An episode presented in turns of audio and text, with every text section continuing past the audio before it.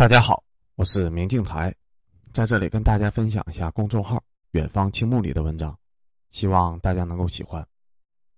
本期文章的题目是《我的书终于出版了，耗时一年》。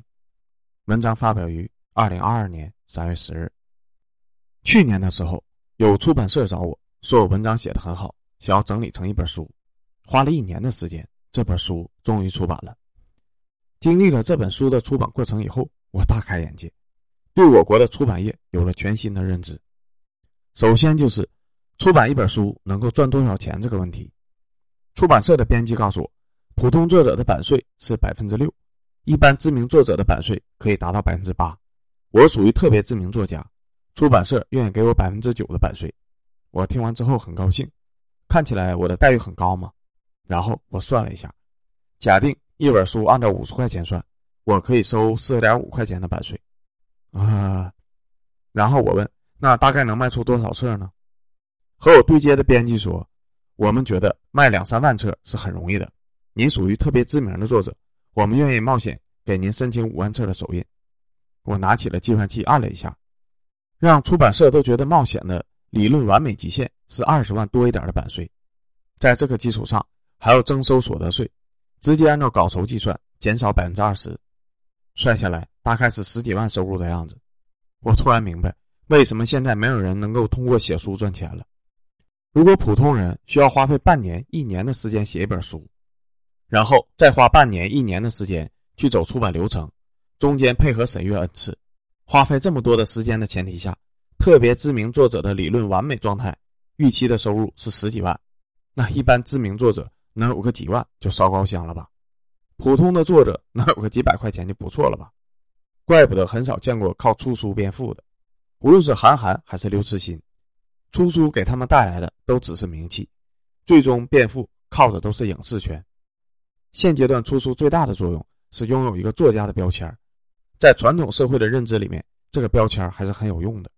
比如说，很多教授会出版一本书，以后就是某某学术专著的作者了。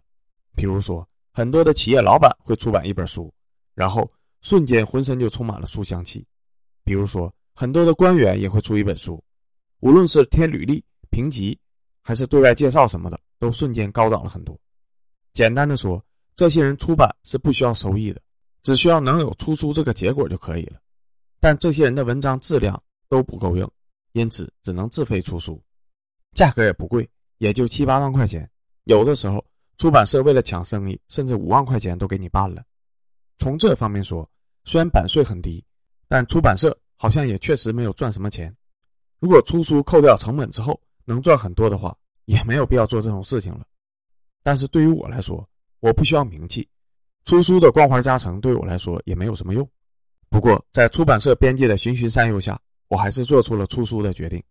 人家说的很有道理啊，很多文章你写都写了。出版社又可以包办一切，你只需要配合一下审稿就可以了。为什么不做呢？于是我同意了，然后就进入了定题材的过程。大家都知道，我写作领域极为广泛，什么都写，时政、财经、历史、婚恋，甚至育儿我都写，还有很多个人感想类的杂谈，每个领域都可以单独成书。我所有的文章阅读量都是几十万，也就是至少几十万的读者已经检阅过了，质量好坏。看阅读和点赞就可以判定出来，非常容易筛选出精品的好文章，因此我觉得整理成书非常的简单。但事实和我想的不太一样。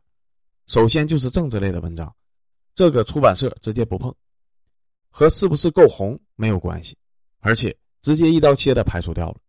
给的理由是出版社没有鉴定此类文章的能力，哪怕有万分之一的风险都不愿意承受。政治类都是很敏感的题材。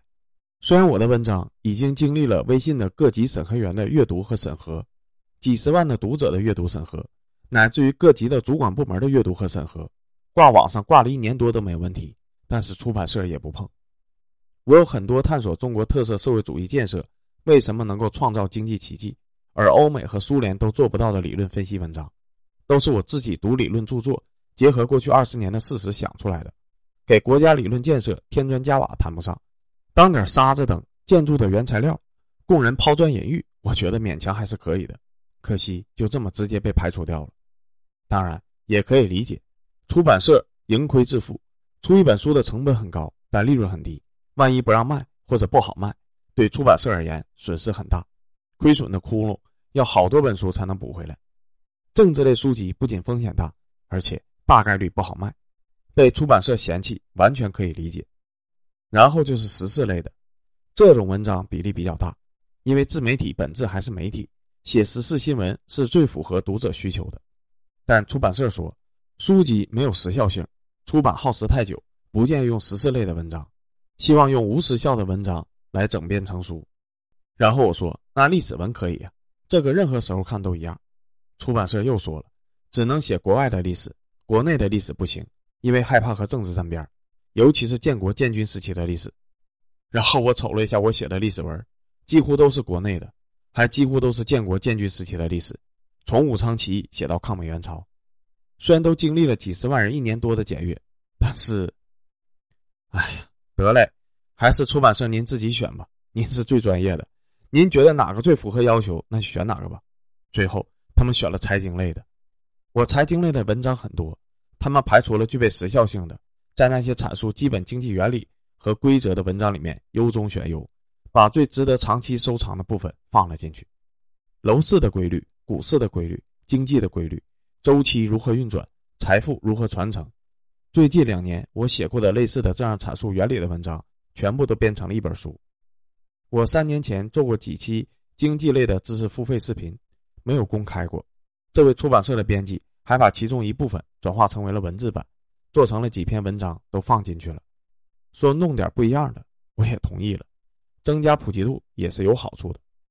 这一切搞好之后，正式开始了出书的准备工作。我当时在留言区和大家说，已经在出书了，估计几个月就好了。